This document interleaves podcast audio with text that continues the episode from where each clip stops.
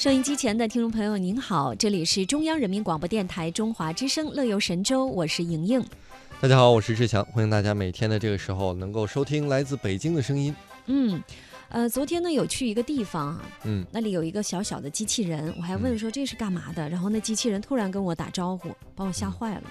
嗯现在高科技特别的亮眼，所以那是什么地方？那是我一个朋友开的店，哦，店里面有个小机器人，对所以招揽顾客用的。对，个子大概就到你的小腿位置吧。啊，嗯，小微型机器人，所以现在是一个嗯高科技的时代了。没错。那么近日呢，在浙江省杭州市大禹路小学的九百名的学生呢，齐刷刷来到了学校的体育馆里。一个二年级的小学生啊，看着看台上的表演，小声的跟上面的同学就说：“说今天有啥重要的事儿发生吗？嗯，必须有啊。啊，表演结束，之后呢，校长就来宣布了，说咱们学校里来了一个插班生，哎，同学们都会有一个新的伙伴，大家就在想啊，什么样的插班生这样有面子，竟然让全校师生出动。这时候呢，就有一个很可爱的机器人缓缓地走到舞台中央，站在校长的边上。原来呢，他就是那个插班生，也是校园里面的新成员。嗯。校长说呀、这个机器人目前还没有名字，等着大家伙儿给它取名呢。哦可以透露的是啊，他是个男生，还有一个嗯妹妹。那么过一段时间也要来到学校里，他的个子呢跟一年级的学生差不多，一米二，六十多斤。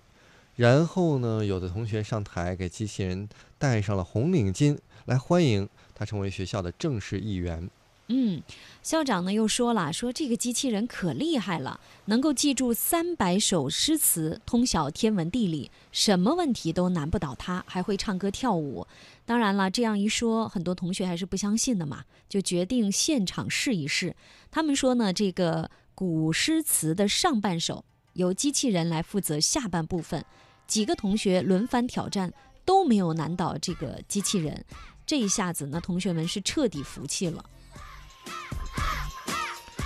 然后呢，校长说，机器人以后啊会站在这个学校的门口来迎接上学的学生们。嗯。呃，他还说呢，我们会在前一天把某个学生特别棒的表现来告诉机器人，第二天遇到这个学生的时候呢，除了跟学生打招呼之外，他还会进行表扬。哎呦，真可爱。嗯，呃，不过呢，有些遗憾的是，因为学校的学生太多了嘛，九百多人，机器人没办法跟每一个学生都一一打招呼，所以呢，校长就决定以后要按年级来轮，就是因为他识别一个学生需要大概两三秒的时间，你只能轮流啊，不然就会造成校门口拥堵排长队了。嗯，那么这个机器人啊还有什么功能呢？它还去图书馆值班，学生们去借阅书籍呢，机器人会做引导、记录等工作。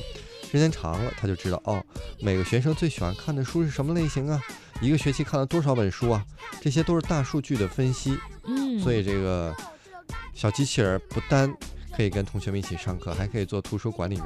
嗯，所以呢，呃，关于这台机器人呢，它的研发用时大概是半年多。呃，目前呢还只是一些刚才我们介绍到的基本功能，比如说行走啊、对话呀，包括地图的构建等等。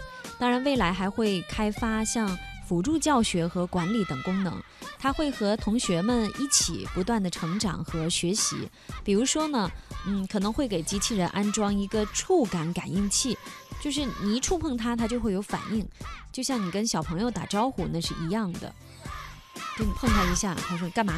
嗯，嗯，所以不知道听到我们这儿有没有大家幻想自己家里会不会也想要一个机器人呢？当然想。呃，那如果有一个机器人到你家，你会想要它有什么样的功能呢？嗯，帮我干活儿，替我上班儿，那你干嘛呢？我领工资，哦，那那嗯我那为什么工资不直接发给机器人呢？我替他领了。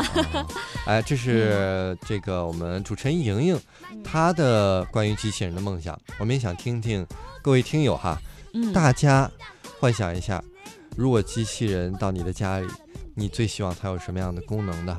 你希望要一个怎么样的机器人呢？大家都可以到我们的新浪微博吧，来跟我们一起互动。 용기를 내서 연락처를 물어봤지 그러자 그녀가 말했지 근데 너 내릴 때 지나지 않았니?